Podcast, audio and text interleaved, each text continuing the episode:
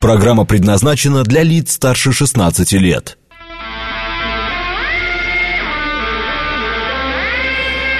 Восемь часов шесть минут, пятница, июнь, день тридцатый.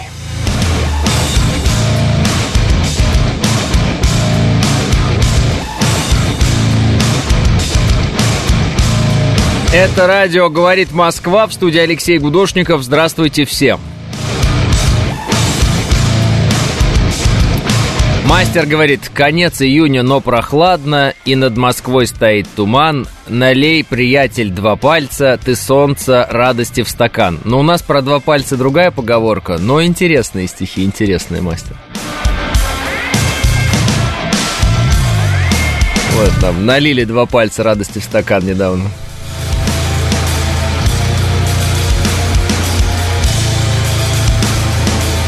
До сих пор некоторые радуются никак не могут в себя прийти. А, вот. Э, Павел пишет, что с Суровикиным, Спира, что с Суровикиным, что с Суровикиным. Я не знаю, а, что с Суровикиным. Вот. И никто не знает, а, так скажем, сетка каналов, а, связанная с а, Евгением Пригожиным, спекулирует на этой теме. Украинская пропаганда спекулирует на этой теме. А у меня информации никакой нет, поэтому не знаю. Посмотрим, узнаем, есть ли что-то с Суровикиным, нет ли что-то с Суровикиным, где он, как он. Какие-то заявления, наверное, потом будут, не знаю. Нашли, а то волнуюсь. На работе он, пишет Григорий. Э, Григорий, вы прям в обнимку сидите с Суровикиным. Но мне просто интересно, вот это все каналы, которые он здесь, он там, он на работе. Он... Вы прям в обнимку сидите и от него написали сообщение. Ну, передайте привет тогда, что ли, я даже не знаю ну, если уж прямо так близко общаетесь. А, в общем, давайте так, спекуляций много, и эти спекуляции все, естественно, связаны с тем, что а, в определенный момент мы увидели вот эту попытку мятежа и демарш Пригожина.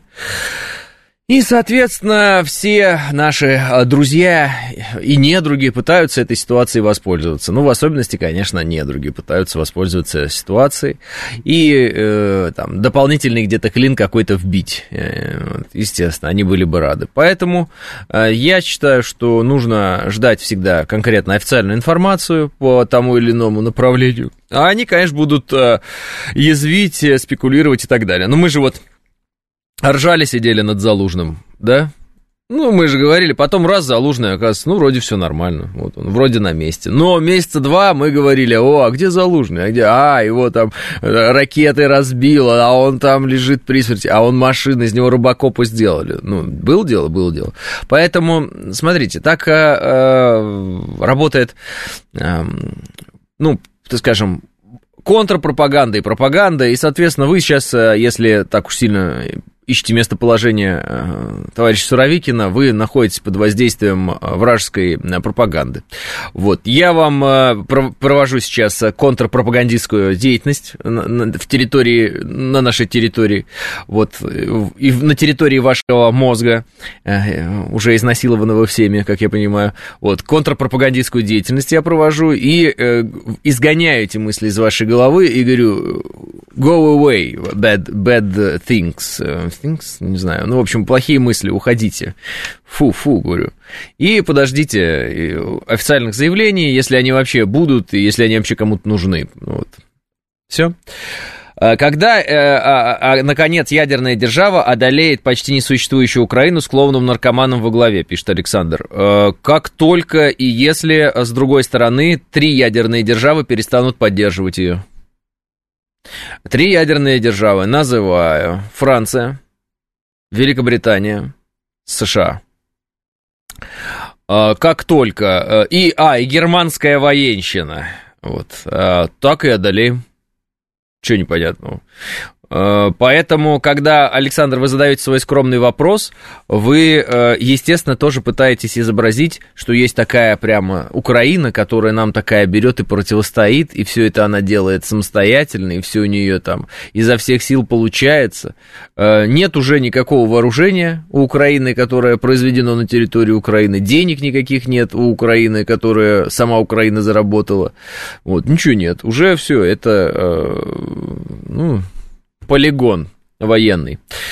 Э, видели видео? Массачусетский институт опубликовал ролик с визуализацией последствий ядерной войны между США и Россией, пишет слушатель. Нет, не видел. Э, можете скинуть э, ссылку. А интересно там что-то или что? А где Макрон? У него бунт в Париже. У Макрона бунт в разных городах, много народу. 450, по-моему, с лишним там задержанных за последние сутки, ну, за вечер вот последний, а он на концерте Элтона Джона в Париже. Серьезно говорю. То есть, э, чтобы было понятно, какова атмосфера так в целом в мире. Есть видео, где он на концерте Элтона Джона там э, поет, что-то там танцует и так далее. А Спира мне присылает сразу картинку, э, где э, Макрон, значит, нарисован, ну, это карикатура, и написано «Сейчас главная Украина». Это действительно так, они все так говорят, э, эти европейские политики. Поэтому э, кто там у нас спекулировал на теме, когда же мы одолеем? Вот когда одолеем э, Запад, вот тогда и одолеем Украину, потому что Украина э, не что иное, как э, квазигосударственное образование, служащее интересам Запада вот, в деле э, ослабления России. Для французов протесты – это национальная забава, пишет Евгений. Да, я знаю, Евгений, я даже э, вчера это сказал, что как бы, вот на эти протесты французские смотреть можно. Каждую неделю у них что-то новое. Но, тем не менее, просто вот отмечаем, что, да, вот видите, там он полицейский, что ли, убил подростка какого-то, начались э, какие-то э, непонятные вот эти вот все уличные протесты, задержания идут жесткие, ну, как всегда, короче, Франция. Ну вот. Э, это прощальный тур, пишет э, Григорий. Прощальный тур Элтона Джона, прощальный тур Макрона, прощальный тур кого вообще? Ну вот, просто когда кто-то говорит прощальный тур, мне опять вспоминаются некие события. А вы в курсе, что у Элтона Джона самая большая коллекция очков? А, да, да, да, Андрей. Дальше дочитывать не буду, потому что эта шутка очень старая. А, так, пошло дело про хот-дог Элтона Джона. Угу, угу. Да, да. А, ладно, ладно, хорошо. Здесь поставим пока многоточие, я так вот понимаю. Это не то.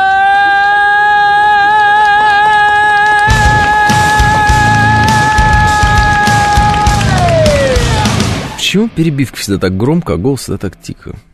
Вот, у меня чуть не, чуть э, уши не оторвались вот сейчас, вот э, ужас какой. Так, авиасалон «Макс» в 2023 году не состоится, будет перенесен на 2024.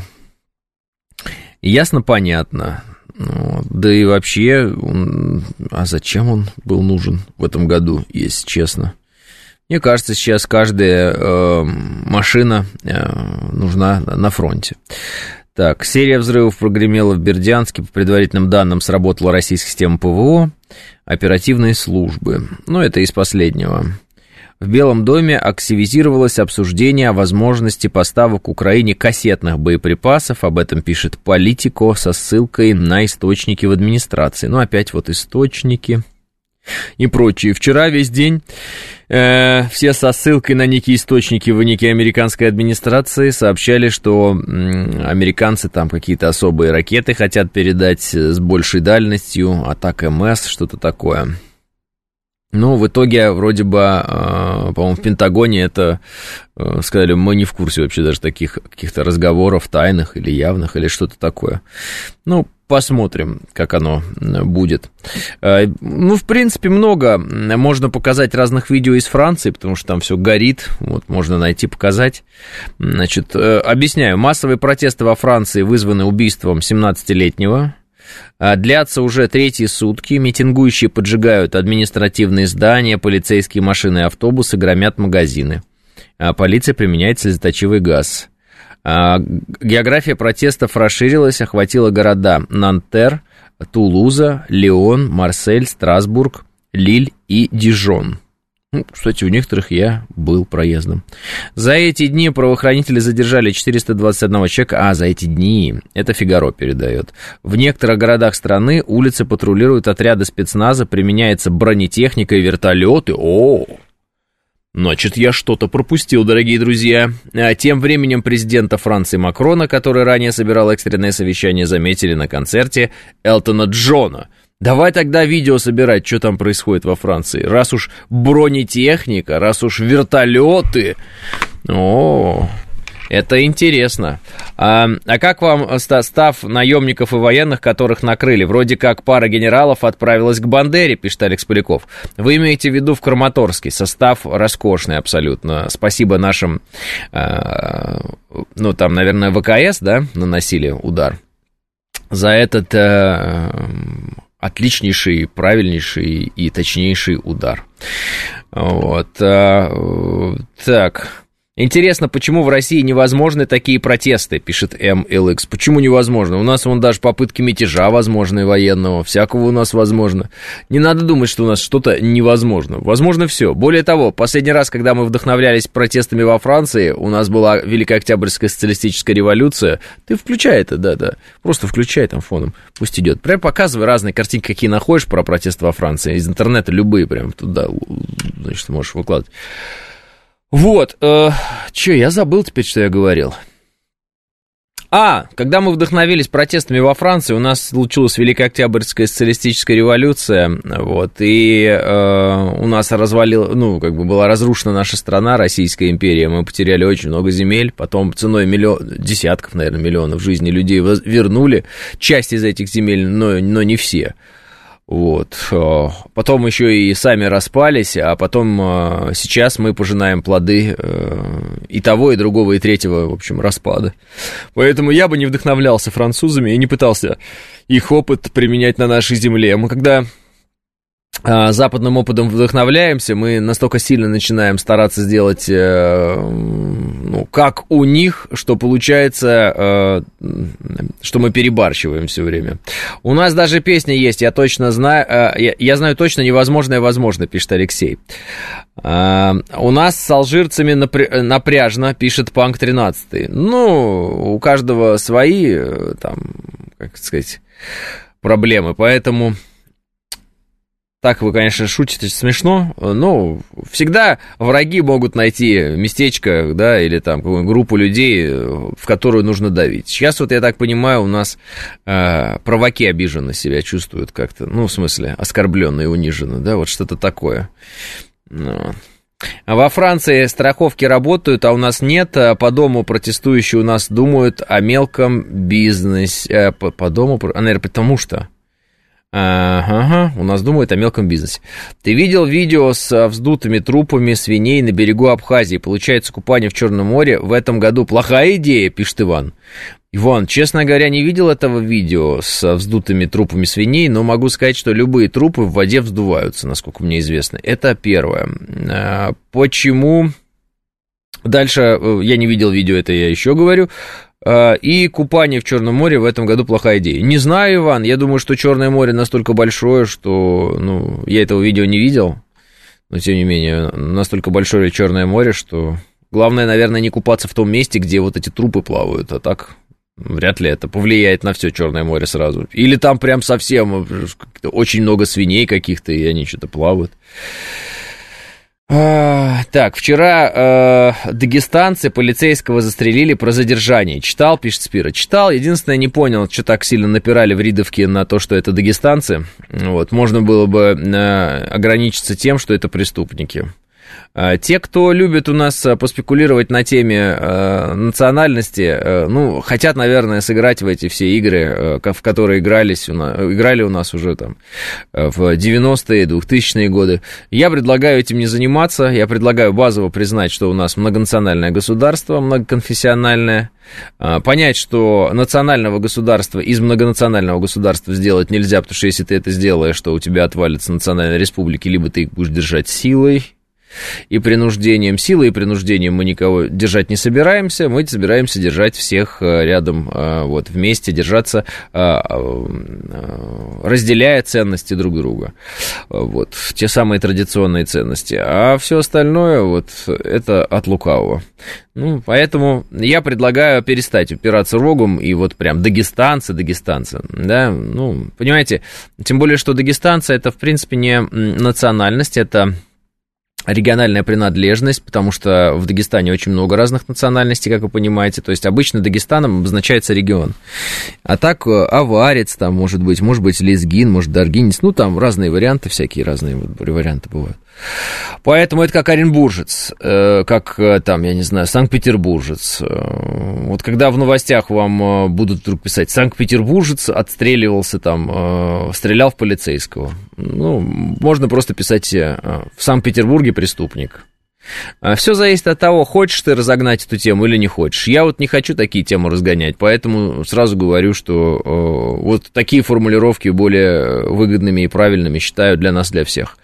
Э, кому-то почему-то хочется вот поразгонять вот эту всю историю. Ну, понять бы, зачем это делать, тогда бы, ну, почему эти люди так делают, тогда бы, может, у меня ответ какой-то был. А когда будет русская республика или русским не положено, пишет Ильич. Ильич, очень глупый вопрос, э, потому что русская республика, если и будет, то она будет меньше, чем Россия. Это значит, что Россия распалась. Вот. Э, поэтому, Ильич, если вы хотите русскую республику, э, поезжайте куда-нибудь, э, не знаю, на Кипр и попытайтесь доказать всем, что это русская республика. Ну, вы прям глупости предлагаете. Такие же глупости, которые когда-то предлагали в Советском Союзе некоторые люди. Но вот Советский Союз распался. Больше у нас земель стало или меньше у нас земель стало?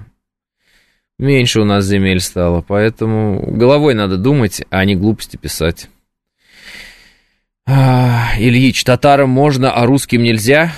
Нет, все-таки вы, Ильич, видимо, туповаты. Я еще раз повторяю, э, пожалуйста, можно, но это э, будет что-то очень маленькое, и э, это будет значить, что России уже нет. И вы будете под пятой какого-то сильного государства, например, там, не знаю, США или Китая. Ильич, включите уже свою глупую голову, пожалуйста, будьте чуть умнее потому что начинаете раздражать своим глупым упорством. То есть, если бы вы просто спросили, а то, когда уже по два сообщения глупых, это, извините, странновато. А, Ильич, видимо, ЕГЭшник, пишет Макс Бронин. Наверное, я не знаю. Зачем нам республика, если есть федерация, пишет Н. Понятия не имею. Вот человек, ну, не, масштаба, видимо, не понимает. И, э, как бы... Или, может, с Украины пишет, или как. Ну, черт знает. А, так, э, тогда я им, значит, э, дагестанцам, чеченцам предлагаю не устанавливать правила поведения для туристов там, а то ведут себя как сами хотят, пишет Алексей ТТ. Нет, неправильно, Алексей ТТ. Вы еще один человек, у которого не хватает соображения. Значит, большинство из нас, жителей России, живет и ведет себя хорошо. Но есть преступники, эти преступники есть там, эти преступники есть здесь, эти преступники есть везде. Эти преступники, они вас будут когда убивать э, или там, я не знаю, грабить, э, вам будет все равно, какой они национальности. Потому что вы добрый и хороший человек, а они преступники. И э, вам совершенно будет без разницы, вас грабит э, человек с голубыми глазами или с карими глазами. Вот. Есть ли у него какой-нибудь там акцент, нет у него акцента, высоколитературный русский язык ли у него какой-то, вот. зовут ли его как-то. Вам будет абсолютно без разницы, если он поставит вам нож к горлу и, например, изнасилует э, вашу женщину. Вы же с этим согласны, что разницы-то никакой нет. Разница только э, э между нами всеми есть одна. Мы либо хорошие люди, либо плохие люди. Вот. Если человек совершает зло, это плохой человек. Если человек э, не совершает зла, вот, ну, нельзя сказать, что он прям хороший, но он в общем, неплохой, обычный. Человек как человек, живет себе и живет. Так вот, большинство нашего общества это хорошие, спокойные люди, аккуратные, которые готовы и живут друг с другом в мире. Потому что если бы большинство нашего общества было бы неспокойным, если бы большинство нашего общества было неадекватным, а у нас была бы гражданская война. На примере неадекватного поведения некоторых предпринимателей вы можете сделать определенные выводы. Вот. Но если не хотите, можете не делать. Как вам больше нравится. Ну, просто на всякий случай объясняю. Вот сегодня у нас э, наш многонациональный состав нашей э, российской армии, Там есть э, ребята, да, буряты, там есть э, чеченцы, там есть, ну, так скажем, этнически, так можно сказать, да, украинцы. Ну, вообще, я просто считаю, что украинцы это русские и так далее. Там есть этнически белорусы, хотя я тоже считаю, что белорусы это русские, мы все русские. Вот. Там есть грузины, там есть, э, э, да, все там есть. Вот все, сколько национальностей живет в э, России, татар много очень, они сейчас находятся в зоне проведения специальной военной операции, эти мужчины. И эти мужчины сейчас разят врага. Понимаете, да? Это интернациональный состав, очень большой. Они все за э, нас, мы потому что здесь вот э, пишем сообщения, э, некоторые из которых достаточно глупые, вот, на которые мне приходится отвечать зачем-то. Так вот, э, мы здесь пишем сообщения, занимаемся своими веселыми делами, задаемся вопросом, где Суровикин, там, э, разбираемся в причинах каких-либо мятежей, да? А там парни прямо сейчас бьются. И вот они разных национальностей, они из разных регионов, они э, разного возраста, у них разная вера, и они все бьются за Россию. Но для каждого из них, конечно же, как и для нас с вами, Россия, она всего одна, но она для каждого из них по- по-своему разная. Понимаете? То есть вот тот э, э, боец, который с победой вернется в Москву, для него одна Россия. Тот боец, который с победой вернется в Бурятию, для него и по-другому она выглядит. Я имею в виду малая Россия. Да? Вот его малая родина. Она, он ее по-разному воспринимает. Но у всех она в итоге одна, наша большая э, Россия. Поняли, о чем я говорю? И когда вы здесь э, на примере преступников вот, выделяете чью-то национальность и пытаетесь доказать, что эта национальность, она вот там такая какая-то плохая, и они там, а мы здесь, вы э, встаете на службу тем людям, которые хотят нас разъединить. А между тем, посмотрите, пожалуйста, на то, э, как сегодня, вот, вы понимаете, пишут, э, значит, там, значит, дагестанцы постреляли там в, в, в полицейских. А, но давайте тогда писать. Дагестанцы получили а, звание Героя России. А, дагестанцы освободили а, там такой-то, такой-то опорный пункт. Дагестанцы идут в атаку. Дагестанцы уничтожили то. Что это так не пишут? То тут тогда пишут сразу вооруженные силы Российской Федерации, да? Поняли, да? То есть давайте так. Мы выберем уже подход мы либо один большой многонациональный народ, либо мы э, делимся между собой. Если мы делимся между собой, то мы вообще, вообще непонятно, за что тогда, э, в принципе, все эти столетия воевали. Понятно, да? То есть концепция, мы все давайте разойдемся по углам, и у нас у всех будут национальные какие-то там э, республики вот отдельные, и все, и Россия там нам не нужна, она тогда задает вам вопрос сразу, человек, который с вами спорит, а зачем тогда все предыдущее было столетие, то есть что-то, чем занимались-то вообще?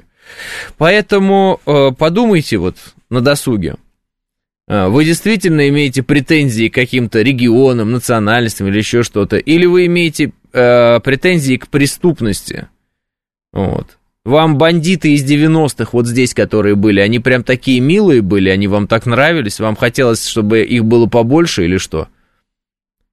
Я думаю, что бандиты вам не нравились никогда. А добрые, хорошие люди вам нравились. И те бойцы, которые вас защищают, вам нравятся, и вы их уважаете.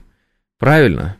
И если вы увидите э, э, такого бойца, вы, ну, как бы мысленно ему будете аплодировать в любом случае, а может быть, подойдете и попросите там э, удостоиться чести пожать руку такому человеку и сказать спасибо большое. Ну, Герой России, например, если, да. Ура! В Германии побеждает АФД, это поменяет отношение к России в лучшую сторону, пишет Андреас Гальштейн. Что-то я мало верю, что что-то может поменять в Германии отношение к России в лучшую сторону. Есть у меня ощущение, что предвыборная риторика с поствыборной никогда не совпадает. Ну, посмотрим. 8.30 новости.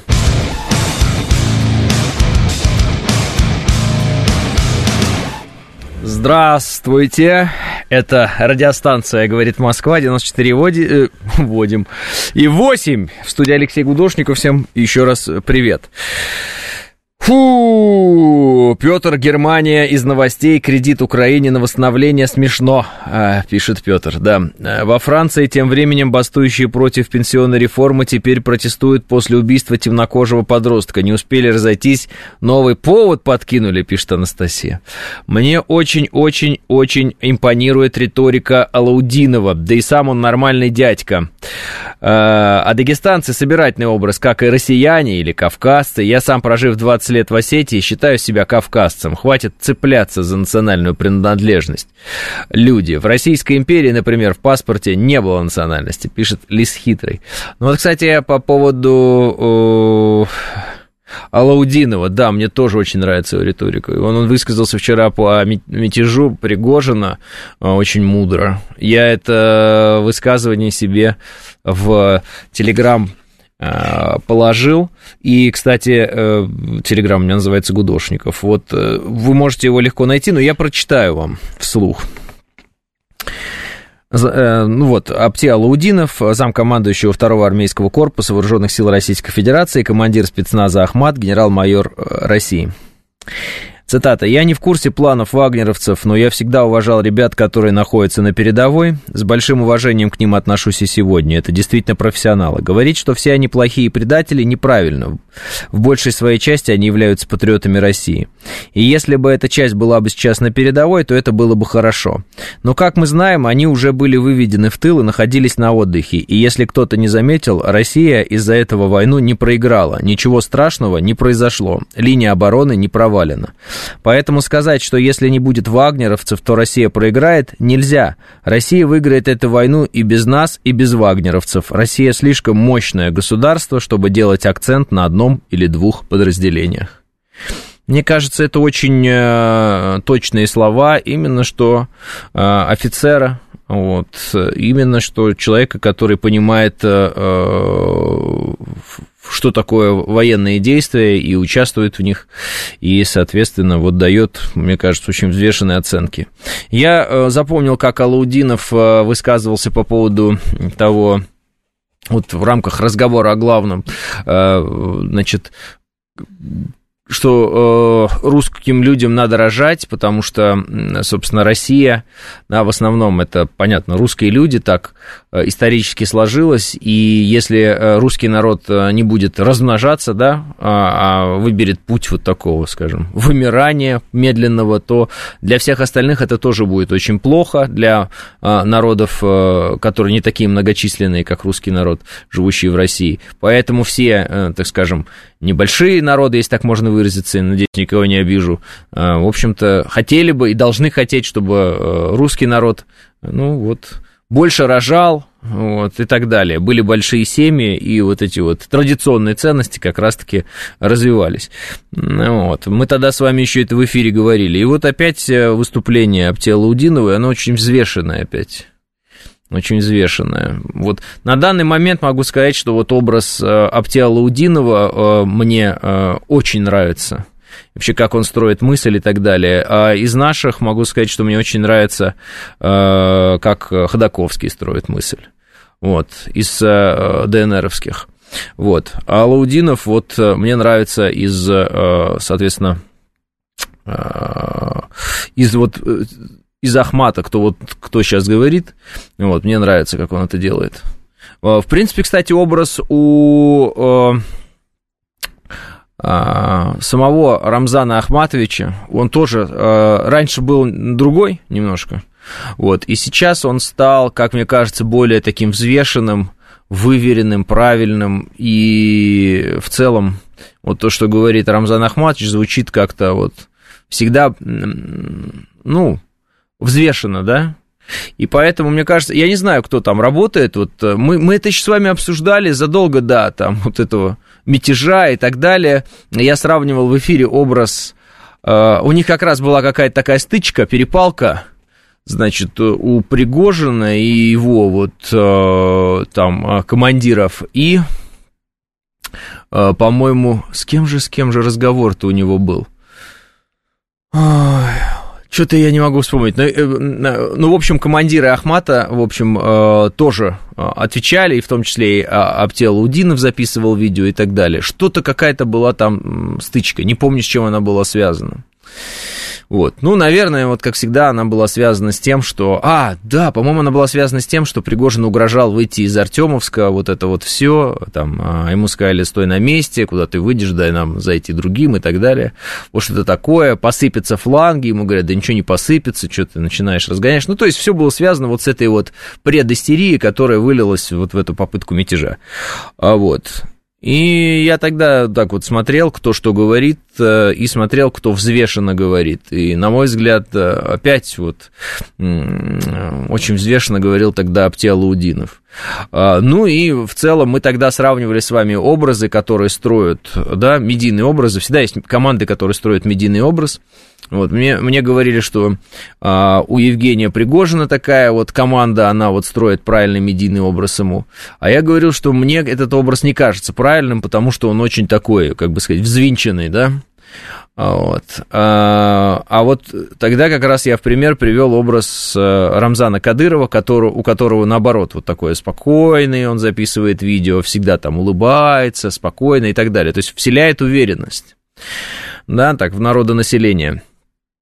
Я говорю, мне видится, что работа вот э, тех, кто занимается пиаром и созданием этого образа, да, вот общественного а, у лидера э, Чеченской Республики, а, они работают лучше. Ну, лучше, правильнее. То есть это правильнее, это само направление правильнее, когда народ тебя смотрит и успокаивается, а не взвинчивается. Вот. А, ну и как-то мы с вами это все обсудили, обсудили, обсудили, и оно просто вот ушло и все. И, и все. Потом мы совершенно другими какими-то делами занимались. Кто каждый день слушает, просто, может быть, вспомнит этот момент. Что-то мы другое совершенно обсуждали, и тут вот бам! Значит, вот эта вся взвинченность взвинтилась настолько, что, э, ну, мы увидели э, вот эту попытку мятежа. И это уже было сначала вроде даже непонятно, может, шутка какая, прикол или что, кто-то, ну, там, прикалывается, шутки, шутки какие-то, передислокации, ха-ха, все договорились, вот, или что-то. А потом уже стало понятно, что ни шутка, ни передислокация, не договорились что все серьезно и по полной программе, и поэтому э, мы там э, оказались в очень тяжелом положении, да, из которого, слава богу, вышли очень э, оперативно, и это очень хорошо. Вот, э, и, соответственно, вот образы, да, мне очень нравится образ, э, я говорю, вот Аптиала Удинова, мне нравится очень образ Ходаковского. Э, в чем я провел бы параллель между ними, вот если так можно выразиться. Хотя, конечно, так, Ходаковский у нас комбат, да, вот, а здесь армейским корпусом, замкомандующий второго армейского корпуса. Ну, понятно. В общем, в чем, в чем, в чем я провел параллель между Аптиалаудиновым и Махдаковским. Я так понял, они оба верующие люди. Естественно, Аптиалаудинов э, э, исповедует ислам, естественно, Ходаковский – это э, православие. Вот. И как бы вот не хотели бы наши враги изобразить, что у православных и у мусульман там много разногласий, я вижу, что ситуация складывается наоборот – Оказывается, люди традиционных ценностей, э, люди традиционных религий э, лучше друг друга понимают, между собой, э, чем вот эти все свободолюбивые там какие-то, ну, так называемые вот эти вот либералы, не либералы, я даже не знаю, как характеризовать. Ну, короче, вот эти все фанаты ЛГБТ, там, трансвеститов и прочего. Вот. И я обратил внимание, что люди, исповедующие традиционные ценности, традиционных религий, вот, они друг друга понимают. Хотя, ну, они могли бы, наверное, разводить религиозные споры между собой, там, кто прав, кто виноват, но почему-то э, этого не происходит, и слава богу, что этого не происходит.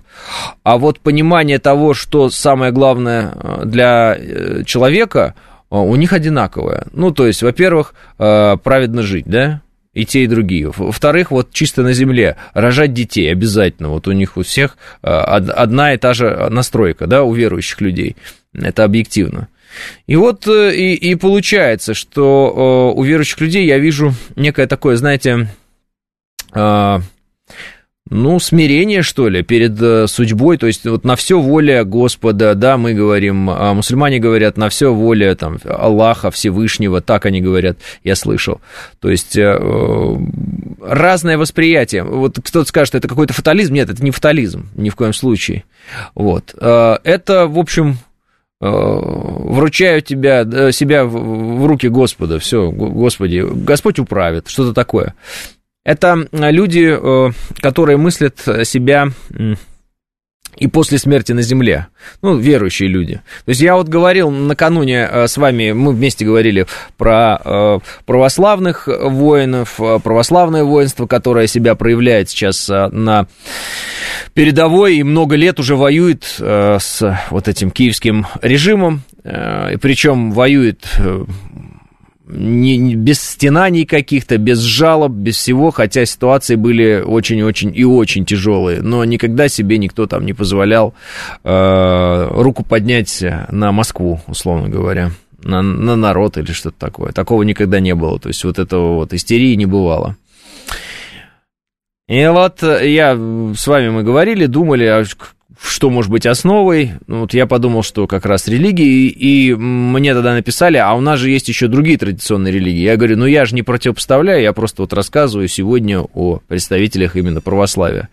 А мы можем ведь развить эту мысль как раз вот в рамках нашего сегодняшнего разговора и так и сказать. Есть ведь еще и представители других традиционных религий, и посмотрите, э, как, э, э, ну так скажем, люди уже прославленные своими боевыми подвигами и так далее, а, о которых знают, которых уважают а, от разных религий, от разных регионов нашей большой страны, а, как они себя ведут, как они себя создают правильный образ, как они пытаются вселять в нас уверенность. Я вот помню, я читал даже одно сообщение Аптиалаудинова тоже в эфире, где он говорил, ребята, все будет хорошо. Вы там это не переживайте, не надо сильно нервничать. Это он нас успокаивал, тылы успокаивал. Э, Все будет хорошо. Я вот, кстати, даже попробую, попробую найти это сообщение. Собственно, по-моему, э, по-моему, тогда, вот когда мы это обсуждали, э, по-моему, так, так, так, так. По-моему, я вот это сообщение тогда и читал. Вот. Ну, я его сейчас не найду. Вот как когда надо, оно э, попро, попробуй найди. Ай, ну, в общем, было такое хорошее сообщение от него, вот такое какое-то, да, рассуждение и так далее. Он говорил, э, там, да, тяжело, если бы было бы легко, нас бы тут не было, но мы совсем справимся, вам не о чем беспокоиться, друзья, все будет хорошо, там, э, в общем, чуть ли не э, идите, занимайтесь своими делами, а мы займемся здесь своими. И вот тогда мы рассуждали как раз на тему того, а как себя человек с оружием в руках э, на самом деле должен вести он должен э, взвинчивать людей или он должен э, им, их успокаивать в некотором смысле, дарить надежду, да, быть э, такой стеной, на которую смотришь и понимаешь, это надежно, это все, это сто процентов, это без сомнений каких-то. Ну вот практика показывает, что лучше, когда человек с оружием в руках, имея должное вот это вот культурное основание, да, основание религиозное, да, духовное, он ведет себя спокойно максимально, это лучше. Все-таки я э, убеждаюсь в этом вопросе. И поэтому вот я вам привожу два примера людей, глубоко верующих от э, традиционных религий в России. Это Ходаковский, это вот Апте Алаудинов. И привожу вам примеры их поведения. Что один человек, что другой – это а, боевые офицеры, то есть это не какие-то там штабные люди или что-то такое, это прямо вот а, люди, которые э, натурально вместе с офицерами другими ниже, да, и солдатами, они вот решают боевые задачи. То есть люди отважные, смелые, вот. но при этом как они говорят и какой они вот создают образ, как, как они спокойно ведут себя во время интервью, э, как они отвечают на вопросы, как они э, дружелюбно э, относятся к нам, людям не военным, да, ну то есть э, мы же с вами не люди ратного дела, мы не а, воины, правильно? В широком смысле этого слова, мы не воины. Вот, конечно, если там скажут, вот тебе палка, иди бей, ну, куда деваться, потому что выбора не будет никакого. Но в целом мы себе ратный труд не выбирали, да, мы не профессионалы этого вопроса. А вот есть люди, которые профессионально этими вопросами занимаются. И хорошо, когда от них э, исходит спокойствие, уверенность, когда они э, не взвинчивают нас, а наоборот. И некоторые вот говорят, я помню, и военкоры некоторые говорили и так далее, типа, «Э, что это за такое там сонное состояние в городах, да почему все такие сонные, да проснитесь там и так далее. А, а проснуться, чтобы что? Если человек вот здесь в городе будет постоянно нервничать, и у него будет, э, он будет сходить с ума, он что, от этого станет полезнее вам?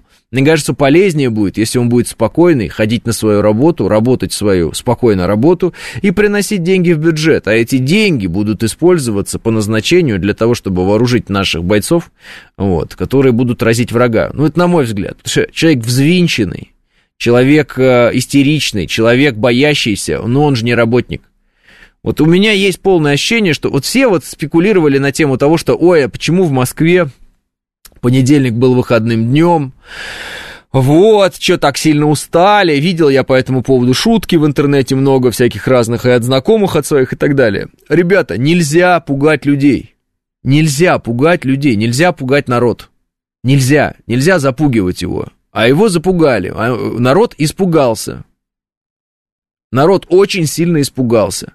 Люди э, э, испугались за жизнь своих близких. Понимаете, о чем я? А, а за свои жизни они испугались. И они имеют на это право испугаться все вместе. Это не все такие бравые, вот как некоторые у меня здесь вот комментаторы пишут, там, что, испугались, ты ты ты Да-да, вот представляете, миллионы людей испугались. Очень страшно им стало. Об этом, кстати, Ходаковский писал. Пережили очень черные часы своей жизни. Черные ужасные, потому что у людей есть опыт у многих, которые понимают, что такое там мятежи, путчи и прочее вот это все. И люди рисуют себе страшные сразу картины в голове. Самое, самое главное, что справедливо рисуют, правильно делают. Никогда такого не бывает, что от этого кому-то лучше становится, от подобного. Вот, и поэтому э, люди испугались. Я там иду по улице, я же слышу, что люди говорят, да, там, э, вместо того, чтобы работать, у них обсуждение, а что это было, а что такое, а куда, а как, а пупа, а, а. все, Какие это работники были? Какие вот, какая Москва в субботу была, э, э, вот кто и как мог работать? Шок, абсолютный шок. Своих же граждан загнать в шок, ну зачем? Зачем? Чтобы люди в ужасе, в адреналине там какие-то совершали глупые поступки. Все вот смеются над этими ребятами, там, девчатами, которые там какие-то билеты куда-то купили, там, доллары пошли менять. А что вы над ними смеетесь? Их напугали так, что они в ужасе, они, может, кто-то из них там какой-нибудь инфаркт схватил, мы просто об этом уже никогда не узнаем. Но люди напугались. Это неадекватно так пугать людей, так нельзя делать. Понимаю, что, конечно, у кого-то в руках э, сила там и так далее, да, и кто-то этой силой там хочет воспользоваться или что. Нельзя людей так пугать. Все. Это женщины, дети, старики и так далее. Ну, что это такое? Просто э, старики, как они это воспримут? Конечно, они, может, из сердца и все, и все что угодно. Почему? Ну, потому что вот э, там, не знаю, вот он сразу думает, а, что же будет с моими детьми, что же будет там с моими внуками, а то и правнуками. Человек может, ну, натурально просто, ну,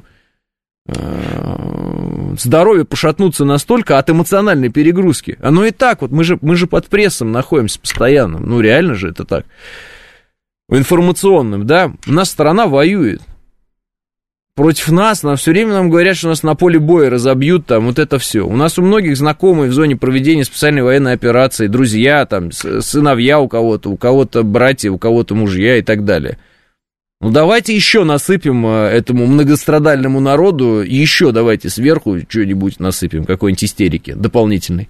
Поэтому я и говорю, что мне вот этот образ, э, который сегодня, как мне кажется, вот, я привел два человека, их, конечно, гораздо больше таких людей. Вот, но я привожу два человека, потому что они обладают высокой медийностью, да, вот э, Ходаковский и Аптиалаудинов. Мне очень нравится, какой у них образ у всех. Вот у двоих. Вот. Мне очень нравится именно потому, что они э, вселяют уверенность, они успокаивают, именно потому, что они дарят внимание, надежду. Надежду нашему всему народу. Они дарят надежду, что все, внимание, будет хорошо, мы победим. Вот что такое, э, что они делают. И, э, э, ну, вы бы, за такими людьми вот хочется следить, за таких людей хочется слушать, таких, такие люди, они, ну, даруют нам возможность спокойно идти работать по своим рабочим делам, делать то, что мы умеем. Ну, мы же с вами плохие снайперы, наверное, вообще никакие. Мы, наверное, с вами ужасные артиллеристы. Наверное, может быть, ноль вообще, а не артиллеристы, да? Мы точно никакущие летчики, мы не умеем летать с вами.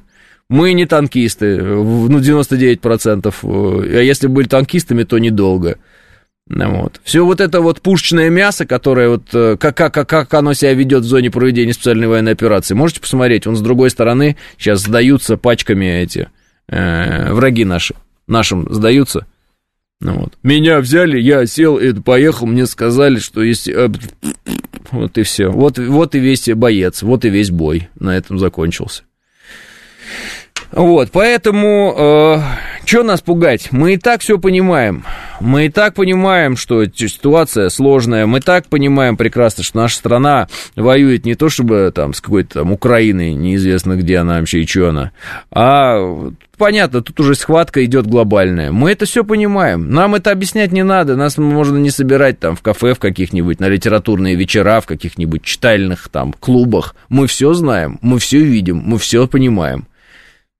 Поэтому и реагируем очень плохо на любые э, вещи, которые взвинчивают нас. Мы их гасим сразу по возможности. Почему? Ну, потому что в большинстве своем все понимают, что, э, ну, э, если, если распаляться на все и сразу, то ничего не получится и нигде. Поэтому надо решить задачу. Вот, а потом уже хотите спорьте там между собой, хотите не спорьте, политические дебаты, программы, там, кричите друг на друга, видео записываете, что хотите делайте. Но это потом, да? Так, э, э, у Алаудинова манера говорить похожа на Владимира Владимировича. Замечали, пишет Арт. Так у Владимира Владимировича та самая манера, о которой я говорю, спокойная. Он, ну, он всегда спокойно говорит, всегда. Ну, бывают такие моменты, когда он жестко говорил, там, ну, видно, что вот эта ярость такая прорывалась изнутри, да, ну, на мой взгляд. Но Владимир Владимирович спокойно себя держит, хорошо всегда. И э, я даже помню, в эфире сказал, что если бы у меня была возможность голосовать за разных политиков, я бы голосовал за политика, который умеет себя держать в руках, а не за того, который взрывается постоянно. Я сам взрывной, я же говорю. Вот именно, что мне, ну, как бы, вот иногда хочется по, там, покричать там вот это, вот, знаете, такое вот взрывной человек. Ну, ну вы что, программы мои не слушали, что ли? Бывает такое разное там. Вот. И я восхищаюсь, когда люди умеют себя держать в руках. Понимаете? Я сам учусь этому со временем, у меня там лучше где-то получается, где-то хуже, там, ну, вы поняли. Вот. А когда я вижу этих людей, я понимаю, что они э, абсолютно, имеют абсолютный контроль над собой. А если они имеют абсолютный контроль над собой, если они имеют, имеют возможность даже там во времена военных действий э, держать себя полностью в руках, это значит, что они э, в помощь и нам всем, кто там эмоциональнее, кто взрывной, там, там не взрывной, какой угодно. Правильно? Они э, помогают нам быть спокойнее, рассудительней, аналитичнее и решать задачи, а не там, вы понимаете, да, в истериках валяться или еще что-то.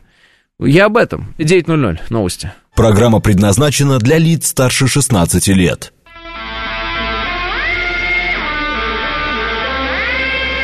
9 часов 5 минут, пятница, июнь, день 30.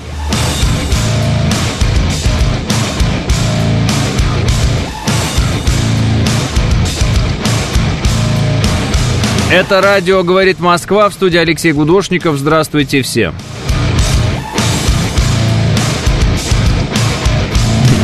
Эр говорит, Алексей, не хочу вас обидеть э, этим, но эмоциональностью вы напоминаете Соловьева, не принимаете как оскорбление. Нет, я приму это как э, похвалу. Значит, э, ребята, наша профессия такая, ну, я имею в виду ведение вот всяких разных там программ, вот это, оно, она вообще подразумевает артистизм и эмоциональность. Мы же не воинство. Я вообще не понимаю, когда э, людей э, медийной сферы пытаются мерить э, одной мерой с людьми э, военными. Ну, то есть, давайте я сейчас попробую тоже, как бы, этот момент э, разложить. Эмоциональные поступки Сергея Доренко. 2004 год, Майдан, ну, все помнят да? Видеозаписи, эмоциональные, эмоциональные. А, что еще? А, господи, этот, который сейчас себя изображает... А, как это там, в космос-то у нас Гагарин не летал, он говорит. Невзоров тоже изображал себя спокойного на экране. Ну и что? Поплыл вообще по полной программе, сейчас какую-то такую э, ересь несет, аж страшно его э, даже пытаться слушать. Вот. Э, нашу профессию, нашу, э, выбирают люди, которые хотят быть на сцене. На сцене быть постоянно, э, беспричинно. То есть, вы знаете, когда на сцену выходит... Ну, хорошо, когда на сцену э, сама история человека выводит, то есть, вот, например, сейчас война, да, и выходит на сцену человек войны, да, и э, перед тобой, например, генерал, и вот он что-то говорит. Ты его слушаешь, почему? Потому что происходят военные действия. Перед тобой генерал, он говорит, ты его слушаешь. Логика. Почему все и всегда слушают журналистов? Ну, вообще, в принципе. Ну, потому что у нас такая профессия. Нам нужно оставаться на плаву, чтобы нас слушали в любой момент. Война, ковид, э, что угодно. Понимаете, о чем я? Поэтому нам нужно привлекать, конечно, в определенном смысле, внимание толпы. Ну, типа, вышел на улице и «Эй, ребята, сейчас я расскажу вам интересное». Все такие, уж что ж там такое интересное? И ты в заросшем парке стоит... Ну, немножечко есть все равно в этом часть от того, что мы, ну, паяцы в каком-то смысле. Понимаете? Такая профессия, в ней эм, артистизм э, необходим. И, собственно, те люди, которые достигали в нашей профессии э, высоких, так скажем, вещей, да, ну то есть они высоко взбирались по этой лестнице, они обычно обладают высокой долей, э, э, долей вот этого артистизма. Тех, те, у кого артистизм не очень высок, скорее всего, э, больших достижений иметь не будут. Но это традиционно так, то есть э, образ может быть разный. Кто-то изображает, что он очень умный и разбирается в толщине слизистой коня ну, какая разница, это все равно же образ, правильно? Кто-то говорит, что мы дойдем до устья Дуная. А зачем он нам? Не знаю. Просто дойдем, и все. Всего вам доброго. Понимаете, э, это образы. Это, ну, вы как себе представляете, человек дома общается таким образом? И это э, то, что я умею вам сказать о журналистах да, особенно о журналистах-шоуменах, особенно о журналистах-шоуменах-политических экспертах. Э, политика дело скучное, особенно когда не идет войны. Э, заинтересовать этими разговорами людей, ну, как бы сказать, практически невозможно. Уж всякое есть поинтереснее всякие программы, хихи-ха-ха, там а, шутки-прибаутки, Павел Воля, вон посмотрю, что, классно же шутит мужик, почему бы его не посмотреть? И это логично. Поэтому привлечь внимание к политическому контенту, особенно во времена спокойствия, сейчас-то даже привлекать не надо, само собой, все в руки идет, как говорится. Это очень сложно, поэтому приходится искать какие-то такие формы подачи, которые вот, заинтересуют людей. Все понятно. Равнять людей медийных с людьми э, оружия войны нельзя ни в коем случае. Потому что люди э, военные ратного дела, они не про артистизм, они про воевать. Их задача воевать. Поэтому, когда некоторые говорят, вот, а что нам не запишут там каких-нибудь видео вот эти вот командующие этого там фронта, этого фронта, а что нам не запишет Герасимов какое-нибудь видео? Ребят, вы хотите, чтобы они вам видео писали? Или, они, или вы хотите, чтобы мы победили? У вас какие как бы задачи-то? И теперь самый важный момент. Когда человек медийный, но не военный, изображает из себя военного, он может, конечно, э, иметь успех определенный, но недолго. Потому что в определенный момент все равно вскроется тот факт, что он не военный человек, даже если он будет с бронежилетом, даже если на этом, над этим бронежилетом будет рация, даже если у него будет патч груз 200 мы вместе, он все равно не будет военным человеком потому что он в военной науке ничего не понимает. Его командиры, может быть. Понимаете, о чем я сейчас? Как бы тонкий намек съели, как бы такой, ну, вкусили, поняли, о чем я говорю. Не то, что съели, да я имею в виду вот именно, ну, поняли же, да? Э, распробовали, о чем я. Значит, не путайте артистов, даже э, очень хороших артистов э, и э, людей медийных, лица и реальных э, военных. Не путайте. Это разные дела, абсолютно. Вот. И поэтому, когда и кто-то и где-то говорит там об ответственности того или иного человека, надо еще посмотреть, а кто, э, кто разрабатывал сам план. Вот что самое главное, ну, на мой вкус. Да, вот мятеж он есть, кто разрабатывал план мятежа? Говорят, что он разработан был хорошо. Потому что э, Пригожин сам ну, я думаю, не смог бы его разработать. В военном смысле, потому что он не военный. У нас любят э, спрашивать, э, а где служил тот или иной э, руководитель того или иного ведомства. А в, какой, в каком подразделении служил Евгений Пригожин? Я тогда спрошу на всякий случай еще у вас. Это просто к фанатам Евгения Пригожина вопрос, да? Получается, что ни в каком? Получается, что тоже не военный человек. Вот и получается, что э, мы опять приходим к ситуации, когда сугубо гражданский человек зачем-то надевает на себя, ну, в, в данном случае полевую форму, а так, знаете, вот э, модно э, в разных государствах было э, китель надеть на себя какой-нибудь там, генералиссимуса и вот и так далее. И вот это вот. И, и значит, стремится к какой-нибудь диктатуре. Но очень напоминает некоторые африканские страны, если честно, и латиноамериканские. Э, вот Хорошо, что мы не латиноамериканская такая страна, вот, и не африканская такая страна, что мы все еще Россия, э, и мы, может быть, э, основываясь на некоторых своих исторических опытах, на неком историческом опыте, сделали правильное решение в данный момент, все вместе, слава богу. Вот. А, а, батька тоже любит облачиться в псевдовоенное. А батька служил. Нормально, вроде служил. Или нет, или он э, в, других, в другом ведомстве. А, он, кстати, разве не ФСОшник, поправьте меня, если ошибаюсь, пишет Р. Очень сильно сомневаюсь в этом. Все-таки там же, насколько я понимаю, тюремный срок был. Разве это может быть как-то сочетаться с э, работой ФСО? У Пригожина не госдолжность, а частная компания, пишет Назгул. Да-да, да, чего вы мне объясняете очевидные вещи? Я вам просто говорю о том, что когда кто-то, э, глядя в камеру, предъявляет э, другим, что они не военноначальники, э, он как бы не хочет сказать сам про себя, а он сам военачальник или нет. Ну, то есть, это такая специфическая история почему-то, потому что, ну, никто за это не цепляется. А я вот предлагаю вам, ну, как бы, акцентировать внимание на этом. Вот смотрите, вот есть человек, он говорит, эти не разбираются в военной науке. Вот. Потому что вот, вот мои командиры разбираются, а эти не разбираются.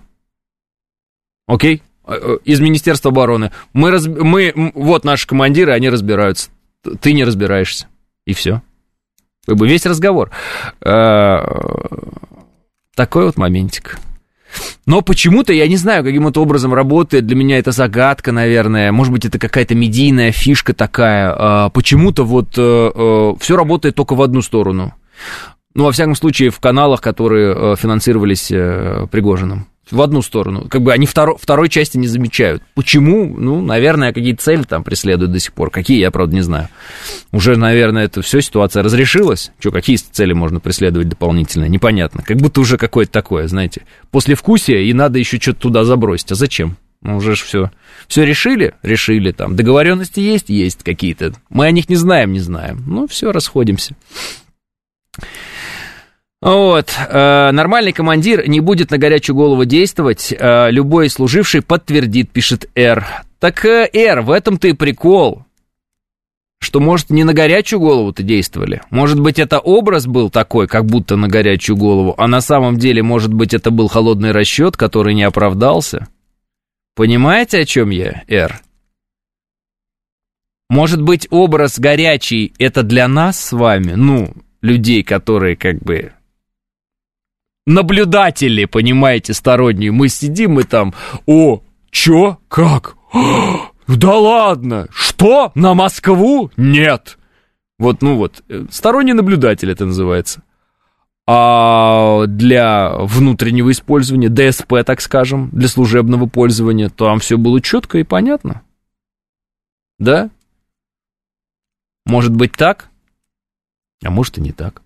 Когда-нибудь все узнаем, пишет Лис Хитрый. Когда-нибудь, наверное, узнаем Лис Хитрый. Вопрос только, конечно, теперь когда. А, Лукашенко с 94 -го года служит в армии, у него звание верховный главнокомандующий, пишет Григорий. А, да, но у нас у людей есть такое пристрастие, вот это вот, э, задаться вопросом, кто в армии служил, а кто не служил в армии, и есть еще такое мнение, что вот только человек, служивший в армии, может армией управлять. А, на мой взгляд, э, это такая спекулятивная форма дискуссии. То есть это кто-то, когда пытается что-то продавить э, начинает таким образом говорить. Э, армия это огромный механизм, который связан э, еще и с элементарной логистикой. Ну, то есть, чтобы это работало, это надо наладить с точки зрения административного э, искусства. То есть, чтобы что-то работало, э, нужен человек, который сделает так, чтобы это работало. И работало не только то, что стреляет, но и то, что производит, из чего стреляют, то, что производят, чем стреляют. Там, э, чтобы э, производилось то, для, из чего производят то, чем стреляют, и из чего производят то, из чего стреляют, ну вы поняли. То есть и вот эти циклы все, их надо свести э, воедино. Условно говоря, э, если у нас вертолетные двигатели в, до 2014 года э, мы получали от Украины, Мотор Сич нам делал вертолетные двигатели. Ну, как бы, значит, с 2014 года до 2023 мы должны были сделать так, чтобы вертолетные двигатели делались уже все у нас, и все потребности по вертолетным двигателям у нас были закрыты. Видимо, это сделано. Правильно? Ну, то есть вот, вот никто же вот об этом не думает, да? Я помню, у нас какие-то там тележки были, которые надо было делать для каких-то поездов, их делали на Украине, и теперь эти тележки мы делаем там сами. И много чего еще. Комплектующие для ракет, которые якобы эта элементная база была каким-то образом там э, связана с американцами, не знаю, вот Помните, да, эта история была, что якобы у нас сейчас какие-то чипы там закончатся, еще что-то. Вот. Чипы эти, как я понял, не закончились, ракеты, как я понял, делаются. Вот, то есть много разных вещей, которые, оказывается, надо было сделать, и делались эти вещи, и они настолько как бы разнообразные, э, что, э, ну, там никак не ограничивается э, разговор, там, не знаю, чем, ну, то есть это, это очень обширный разговор и очень обширный спектр всего, что нужно сделать нашей стране для того, чтобы она обрела э, истинную, э, всеобъемлющую независимость, да, вот в таких вот важных направлениях, в том числе, как и ВПК. Поэтому э, отчеты нам же давали по этому поводу, как ВПК работает. Вот президент говорил, у нас сколько производит всего и сколько сейчас американская ВПК производит снарядов. То есть они там совместно производят снарядов, весь Запад, меньше э, вот этих артиллерийских, чем мы. Причем там в разы. То есть у нас, э, ну, хорошо настроена эта история, но другое дело, что мы э, сначала отвоевали со всей техникой советской со всего мира, которую могли стащить, теперь нам все старье натовское стащат со всего мира, то, что под утилизацию шло, вот, и не только. И это мы все должны будем отвоевать. Ну, соответственно, там будут э, в итоге такие цифры, ну, с ума сойдешь сколько танков будет вражеских уничтожено, сколько этих всех БМП, БТР, вот это вот все, ну, как они там называются, в общем, бронированные машины эти все. Сколько их будет уничтожено? Сколько вертолетов на данный момент уничтожено? Там 240 с чем-то, самолетов 440 с чем-то. Ну, то есть они тащили со всего света, все советское. И мы это сбивали, сбивали, сбивали, сбивали, сбивали. Мы там накрошили уже э, три раза украинской армии, что было в начале, мы уж три раза накрошили. Постолько. И чё? И ничего пока. Пока вот, ага, эти кончаются самолеты, сейчас будем на F-16 учить. Ага, кончились эти танки, мы сейчас свои дадим. И вот оно идет. Утилизация, э, значит, э, нашего многострадального народа, я имею в виду в том числе и Украины. То есть вот мы все вместе на нашей исторической земле ну и вот утилизация сначала советского, всего, чего у них было в этих на Западе, а теперь сейчас утилизация будет их старья всего, постепенно, по вот одно, второе, третье, пятое, десятое, пока все это не кончится. Потом они перевооружат Европу на все свое новое, посадят их на контракты и скажут, а, Украины да и забыли. Вот есть такое у меня ощущение почему-то. Э, вот это все перечислил, это забота Шойгу, а движение войск это генштаб.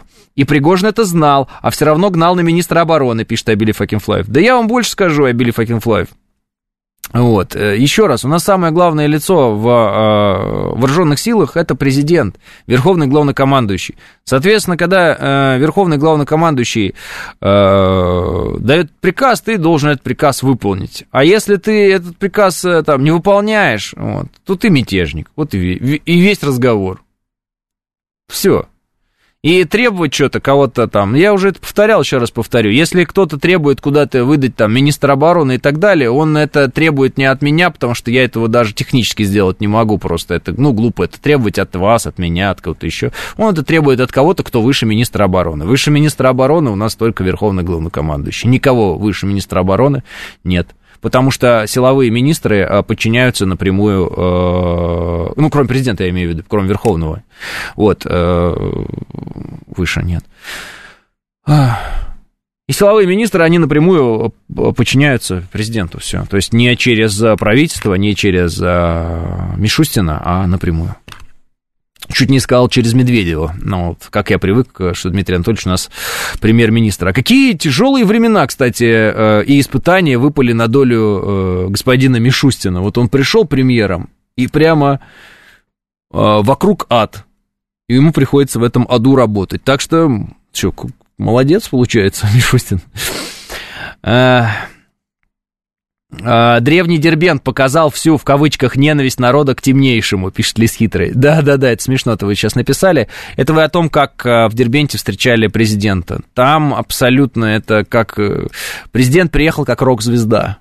Там народ в восторге абсолютном. То есть это видеокадры. Президент даже, э, ну, нельзя, наверное, так говорить, но тем не скажем, нарушил некоторые правила э, карантина и пошел с народом общаться прям напрямую, вот. Э, и тут же появились люди, которые, ну как же карантин, как же карантин, вот. Э, на что Песков сказал, ну президент решил, сделал. Тоже вот откуда все время берутся эти люди, которые вот, вот вчера тоже, как мне что-то, я вот полдня вот это, что нарисовал президент на доске? Рожицу президент нарисовал на доске, поехали дальше. Вот э, важные вещи мимо них летят. Какой-то прикол там на секунду, да? Ну, они будут весь день обсуждать. У меня все равно, еще раз, я говорю, у меня, наверное, когда-нибудь все-таки э, сообщество журналистское сожрет просто потому, что э, задолбал это говорить. Ну, ну, еще раз я скажу. У меня еще раз вопрос к тем, кто формирует у нас информационную повестку, там, главным редакторам разным и так далее. Друзья, товарищи, как это так получается, что мы вот какую-то чушь вот непонятную все время вот э, в деталях обсасываем, по-другому не скажешь, а что-то важное, что-то э, существенное, э, ну, Либо обязательно надо прозевать этот момент, Прозевать это мягкое слово. Просто другое слово нельзя в эфире сказать, как, как это на самом деле называется. Либо надо прозевать это, либо игнорировать. Ну, что происходит, я не понимаю. Нам надо мобилизовать информационное пространство в хорошем смысле этого слова. Нам надо сделать так, чтобы наше информационное пространство было более таким сплоченным и бьющим по врагу. Потому что, ну, очень много вот этого э, демократии, так скажем, ну, в широком смысле. Плюрализма так много, что в Америке столько не было никогда. Уж тем более сейчас. Прям каждый куда хочет, туда и э, идет. Ой. Так, э, чушь, она развлекает. После бунта все обсуждали мемы и э, с, с Пригожным, например, пишет Панк 13. Плохо, что обсуждали мемы. Почему? Объясню. А, вот. Мне, кстати, вчера мой товарищ один скидывает, говорит, смотри, э, и какой-то канал, который называется «Гудошников Алексей». Значит, это не мой канал, я хочу подчеркнуть. У меня канал называется «Гудошников». И там, типа, 50 подписчиков, и э, канал публиковал э, мои эфиры на радио. И там, типа, канал закрыт, и что-то там, значок Вагнера. Ну, типа, видимо, фанат э, Вагнера обиделся на меня или что-то. А чего вы на меня обижаете-то, я не понимаю. Я, что ли, мятеж устроил? На Пригожного на обижаетесь? Это, во-первых. Во-вторых, по поводу э, приколов и не приколов.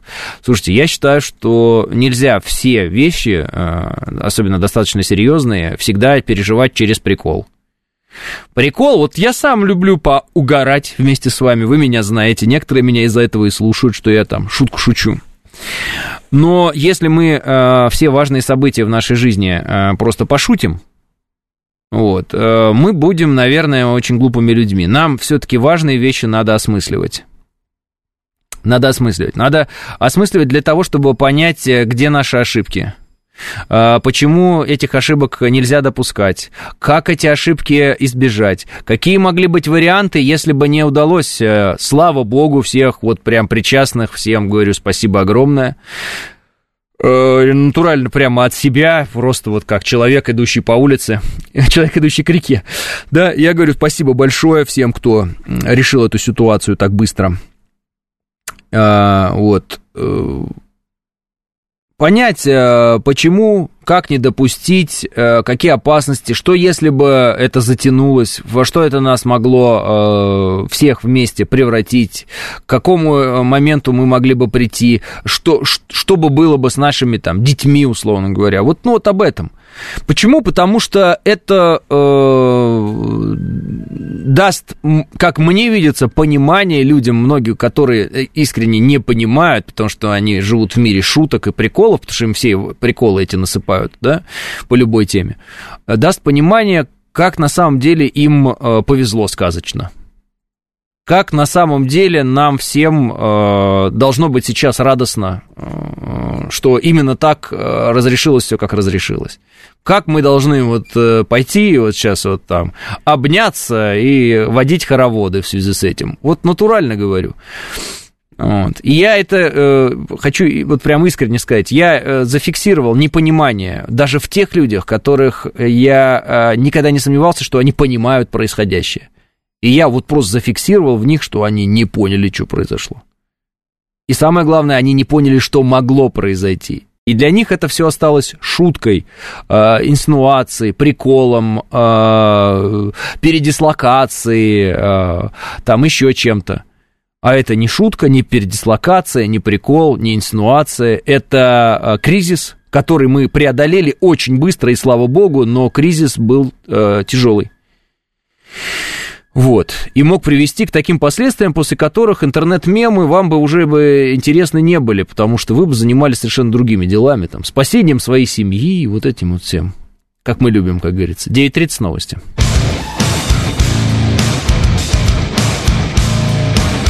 Э, 9.35 в Москве, это радиостанция «Говорит Москва», 94.8, в студии Алексей Гудошников. Всем еще раз здравствуйте. Интересные вопросы вот э, в э, смс-ках. Э, значит, задают люди... Сейчас, секундочку. Значит, а может ли быть... А вот, главреда может быть человек условно рабочий с завода, пишет 61-й. Вот смотрите, 61-й. Условно может, а по факту, ну, если бы такое и бывало когда-то, то, наверное, это какие-то редкие моменты. И это значит, что человек просто на заводе был не на своем месте. Вот я попробую объяснить вам. А, каждый занимается своим делом. И вот представьте себе, журналист придет на завод и скажет, а я теперь там, не знаю, вот научу вас точить там какие-нибудь детали. Вот, э, ничего не получится. Правильно? Так же и здесь. Но э, если, допустим, медиа-менеджер, ну, условно говоря, человек, который организует, ну, вот работу именно не с точки зрения политической направленности, главред – это человек, отвечающий за политику радиостанции. А, вот, а если человек, например, гендиректор, Он может быть и э, вообще бизнесменом, который, в принципе, сам никогда журналистом не был, в полях не работал там, и, может быть, и завод какой-то возглавлял, может быть, и кучу всяких разных заводов возглавлял.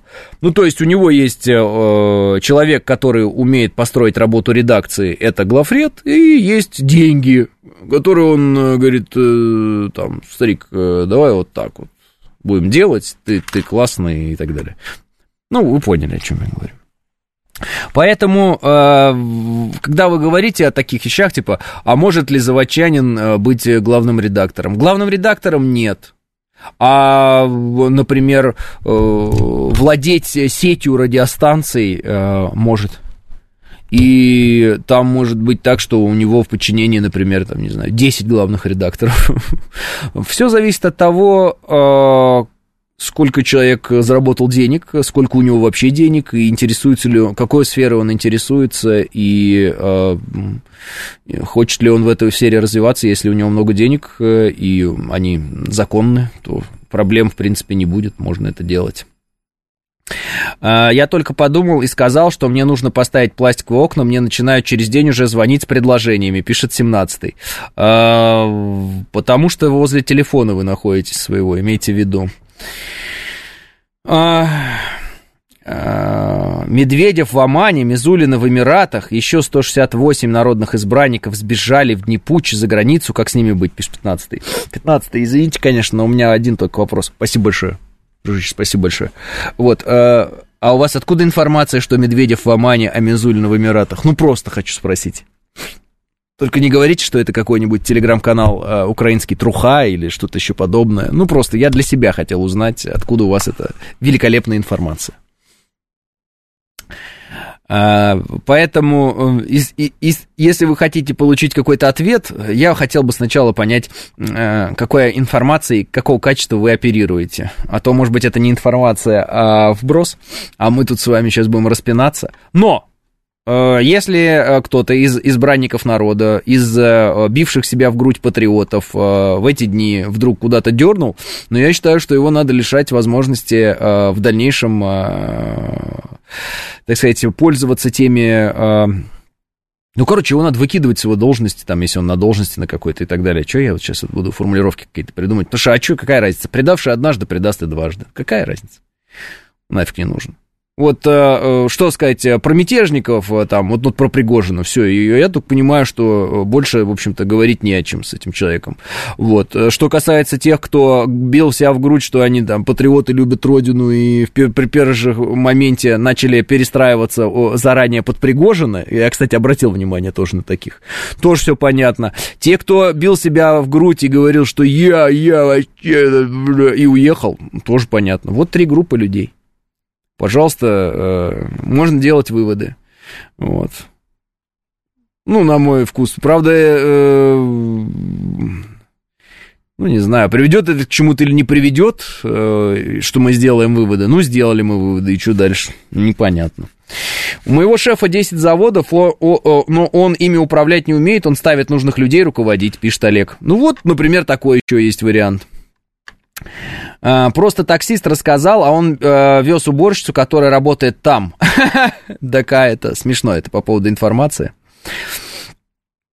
А, так, а, в Дербенте работает только первый канал «Люди-зомби», пишет 14 -й. 14 -й. Я прочитал другие ваши сообщения. Вы про повесить здесь пишете, э, про много еще чего интересного. Бесконечно интригует читать эти все вещи. Очень много лет подряд я слышал в отношении многих людей, что их нужно обязательно повесить. Итог какой? Обычно кто очень сильно хочет всех других вешать, сам потом висит. Ну, натурально говорю. То есть об этом стоит задуматься, об этом много литературы есть. Вот кто прям сильно э, хочет именно э, учинить какую-то расправу над кем-то, потом эту расправу получает э, в свою сторону. Поэтому 14 ну, во-первых, вы пишете с телефона ну, как бы, перейдите хотя бы в Телеграм перед тем, как писать угрозы. ну, серьезно, ну, хотя бы для начала перейдите в Телеграм. Я вас умоляю. Поменяйте сим-карту там. Ну, что ну, это совсем странное ваше поведение. А, вы читаете тут? Никто не читает сообщения. СМС читаете? Куда вам все пишут? ВК, что ли? Нет обратной связи, пишет Роман. Вот, вот куда вот мне сейчас Роман написали, вот, вот сюда я и читаю, только отсюда и читаю. Мне интересно, а ваша политическая позиция всегда совпадает с позицией главного редактора радиостанции? Есть ли вещи, с которыми вы не согласны, пишет Р. Ну, наверное, если бы я был не согласен, или главный редактор был не согласен, скорее так, знаете как, тут надо не, по мне смотреть, а по главному редактору. Если бы главный редактор был не согласен с той политической позицией, которую я заявляю в эфире, он бы, наверное, меня попросил оставить э, мою работу и э, найти какое-то другое место для работы. И, кстати, главный редактор на это имеет полное право, а, потому что политику редакции определяет главный редактор. Э, то есть, если какой-то э, ведущий, например, э, начинает выпадать из политики радиостанции, то главный редактор имеет право его уволить, да. Ну, а попросить сложить полномочия. И более того, э, ведущий должен, мне кажется, вполне адекватно воспринять эту ситуацию и пожать руку, сказать спасибо большое за сотрудничество и не э, пытаться там э, изобразить из этого потом, ну, как вот некоторые там из своих всех этих расставаний с работодателями устраивают какие-то дикие шоу. Никогда не понимал этого. Почему? Потому что, ну, вот работали, а вот не работаем вместе, с кем-то другим теперь работаем, взгляды разошлись, что-то там случилось, а что я не понимаю, теперь нужно...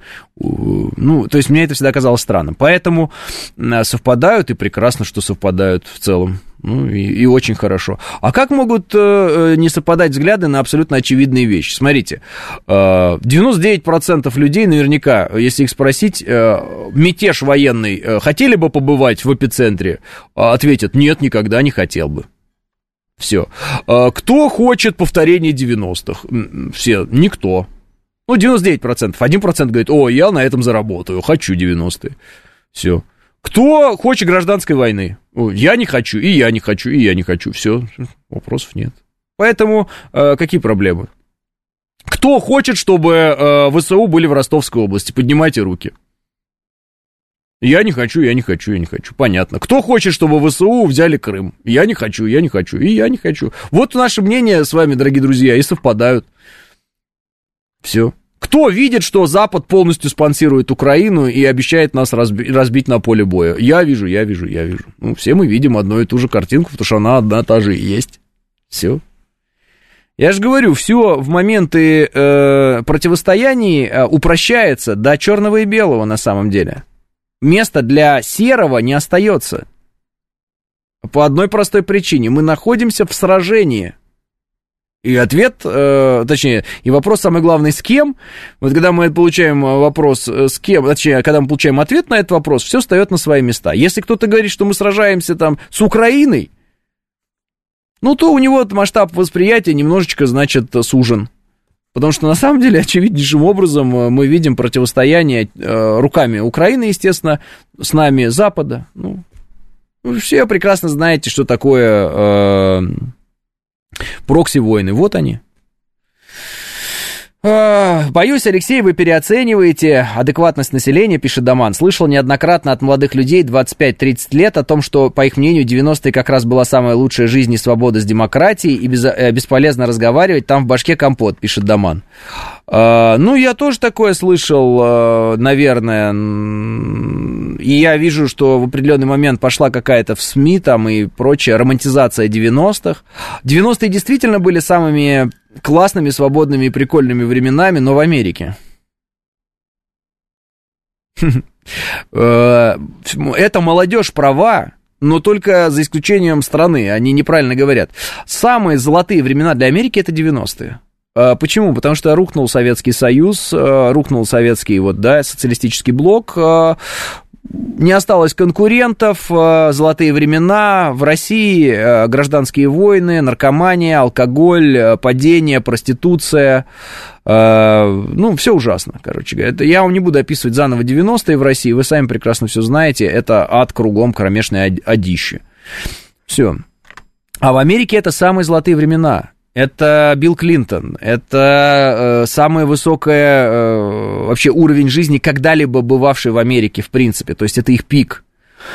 И поэтому, конечно, молодежь 25-30 лет, которая там особенно любит потусоваться там в Европе, с американцами пообщаться и так далее, они, конечно, говорят о том, что э, там 90-е это было классно. Да, 90-е, наверное, было классно для определенной прослойки людей, которые мнили себя частью Запада и, собственно, получали некоторые там, э, плюсы от этого Запада здесь, в России. Для э, меня, как человека из села, э, 90-е это ад все. И э, мне никакие блага американские там особо не перепадали в 90-е. Ну, и, если только вот это Дэнди, Nintendo, Дэнди, вот это вот все. Вафли кукуруку, понимаете? А так, э, нет. Поэтому Поэтому вот как-то так. А, здравия, дорогие мои товарищи, говорит Москва, скучаю по вам и нашим дискуссиям. Честно-честно, ваши парни из ПВО, пишет Борисыч. Борисыч, силы, удачи, терпения и победы. Как думаете, если в семье тележурналисты на центральном канале, вхожего в большие кабинеты, рассуждают о том, чтобы свалить из России и настроить э, деньжат, сбить и во время, вовремя свалить, как поступить? Стучать, заподловить, пишет Вячеслав Александрович. Вот по поводу стучать, э, западло или не западло, как говорится. Если жить а, вот этими, как это сказать, понятиями, то, конечно, западло. А если по-честному, у нас сегодня общий враг, и в том числе, как вот вы сейчас описали ситуацию, если она такая и есть, это же враг России на самом деле.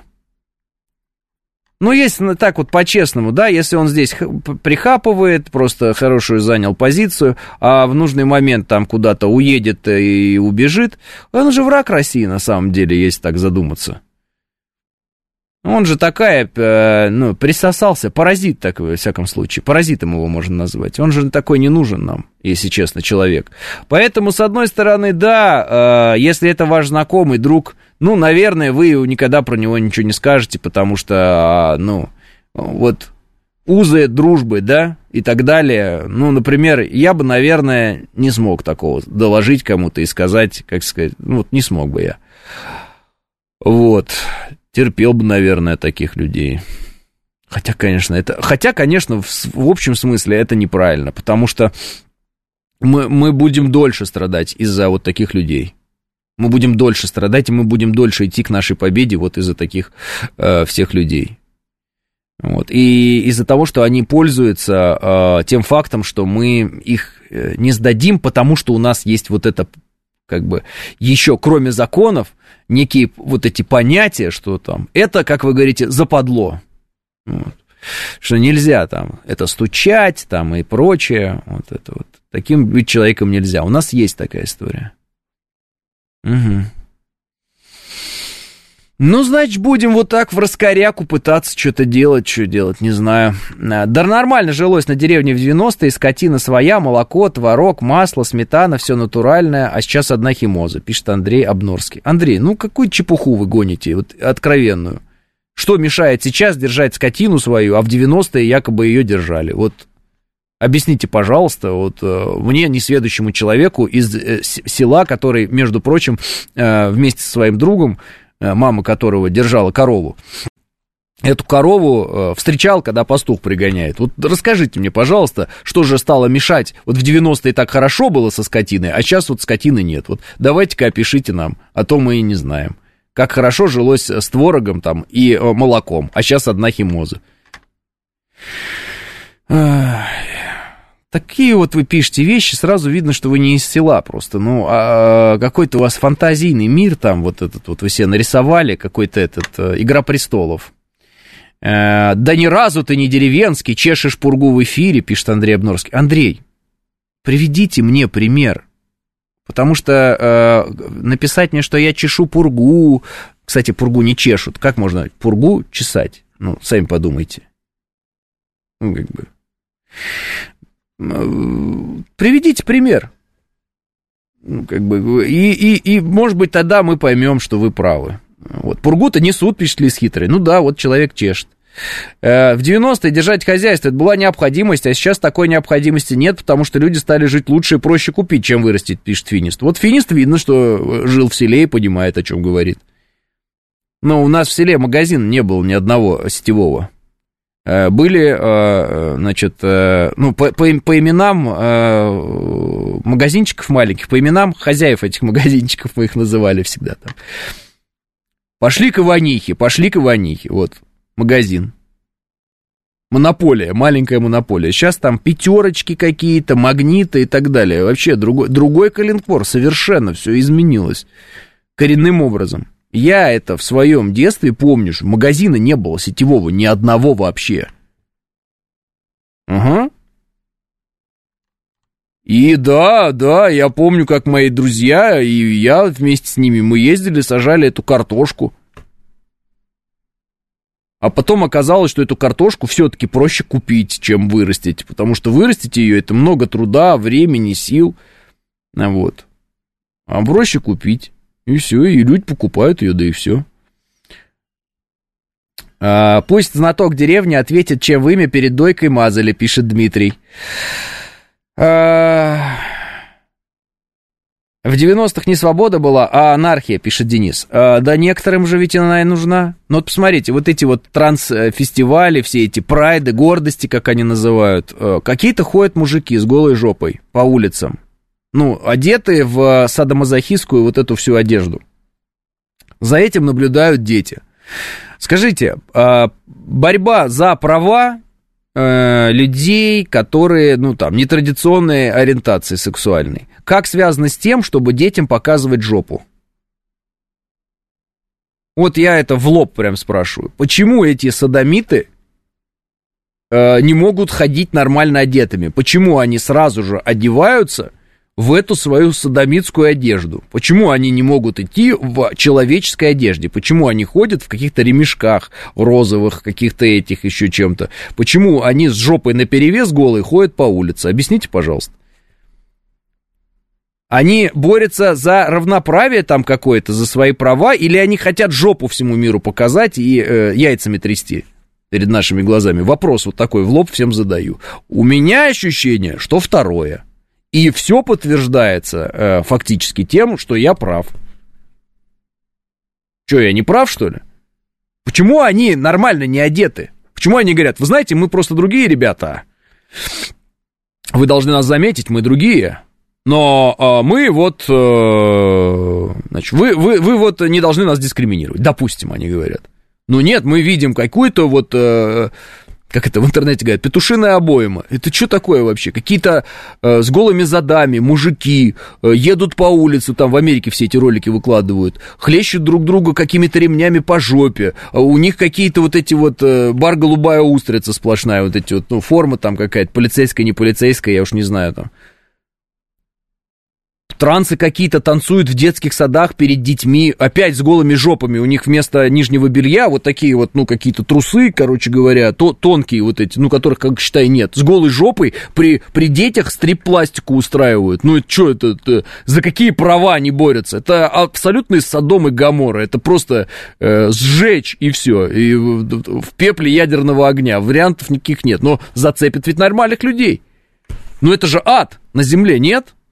Это же вот ровно то, что описано в Библии. Это же вот оно. Царство Антихриста, Содомия, вот этот весь мрак. И все почему-то должны этому э, царству Антихриста подчиниться. А зачем? Сидите там в своем этом, гни... загнивайте сколько хотите. Хотите, не загнивайте. Но странно же. Вот я об этом и говорю. Поэтому свобода-то она, конечно, для кого свобода? Вот Зеленский сейчас, у него интересы, он же наркоман, у него интересы наркоманские. Он говорит, давайте сейчас наркотики разрешим на Украине. Оценят ли это наркоманы украинские? Да очень оценят. Свобода ли это для них? Безусловно. Сейчас им приходится где-то, э, значит, скрываться от силовых структур и так далее. А так они будут просто это наркоту эту э, у всех на глазах просто курить и все, и все. Им уже скрываться не надо. Свобода, дух свободы. Правильно, правильно. Дальше, ЛГБТ, вот эти все трансы, извращуги грязные все эти. Вот. Э, Раньше скрывались и считали это позором. Сейчас смотрю, по Украине ходят прям мужики здоровые такие. Вот, э, знаете, э, украинцы часто мужики реально здоровые. Вот физически просто. Вот даже эксперты, вот у нас сколько приходили, ребята, которые на Украине родились. Господи, все чуть ли не по 2 метра, шкафы огромные, просто ужас. Ну, прям мужик. И вот и такие вот двухметровые такие вот э, бандуры просто ходят в этих, как это, на шпильках. Ну, видео много в интернете. Что это такое? Что за... Откуда этот портал открылся? Это какой-то врата в ад, они оттуда все повылазили. Ну, и вот их спросить. Ты раньше ходил как мужик одевался, сейчас ты вот на каблуках ходишь весь разукрашенный. А ты чувствуешь а, свободу? Он скажет, конечно, это и есть свобода. Потому что раньше мне, мне вынужден был одеваться как человек, а теперь я могу одеваться как клоун. Я всегда мечтал э, ходить в платье. Ну что, э, можно это оценить как свободу, но свободу для кого? Ну вот и получается, что это свобода для извращенцев сексуальных, да, девиантов, для наркоманов это свобода. Правильно? А для кого? Для наших детей это свобода, что ли? Сейчас. Ага. Может быть, это свобода для людей с традиционными ценностями? Ага, он пускай в Америке выйдут и выступят против э, ЛГБТ, месяца ЛГБТ. Вот пускай вот любой с традиционными ценностями выйдет и такой, я против месяца ЛГБТ. Закрыть это, это все извращенцы. Посмотрим, в какой его канаю потом где найдут, или в какой тюрьме, или вообще где он окажется. А может быть, придется бежать из страны и жить в Ростове потом, или где, я не знаю. Понимаете, да, о чем я говорю? То есть вот эти вот вещи. Вот, врата в зад. А, ну вот да, Дэн, получается как так. Восставший из зада, да? А, здоровые украинские геи ходят прямо по центру Киева и ловят юношей, пишет Евлампий. О, смешно. Ждем ЛГБТ подразделений в рядах ВСУ. Чего вы ждете? Они там давно уже есть. Там вот этот э, наемники западные. Очень много и среди них вот как раз э, и трансы есть и так далее. По ним уже там 10 тысяч сюжетов телевидение зарубежное сняло. Уже это все пять раз показали. Там, не знаю, сто раз показали. Нечего тут ждать. Поэтому, э, что сказать, мы видим, что э, в понимании Запада свобода – это свобода для э, людей с девиантным поведением. Вот. И они нам хотят всячески доказать, что это девиантное поведение, оно не девиантное, что это норма, что это э, норма. Но я когда вижу э, вот эти вот кадры, да, публикуют, из я говорю, самое ужасное, это вот тут просто, вы же наверняка видели, в новостях показывали там, и в интернете наверняка напарывались. Вот эти трансвеститы приходят на детские праздники в Америке, там сидят детишки, год, полтора, два, ну маленькие совсем дети, вот, ну вот их на руках еще держат. И эти э, устраивают стрип-пластику там в своих вот этих вот тонких трусах. Ну я про транс рассказываю в Америке. Ты же видела, Женя, эти кадры? Вот, ну я просто, просто я к тому, что, ну, может быть, кто-то там скажет, ты врешь, Леш, а этого нет. Да есть, есть, ну вот в этом-то и беда, что это реально есть.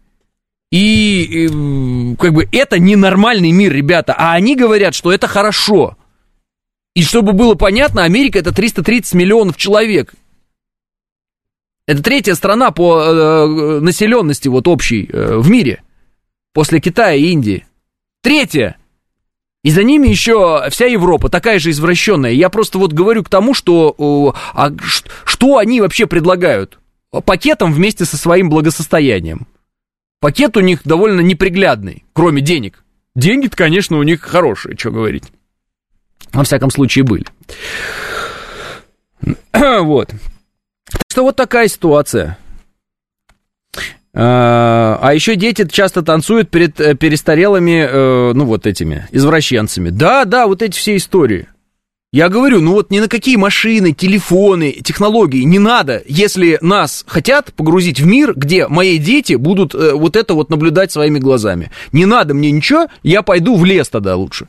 Буду деревья рубить, вот это вот все. Вот, ну, правда, буду каким-то человеком, который вот сошел с ума там, а сегодня мы будем рассказывать, как леской душить медведя. Вот буду этим заниматься тогда.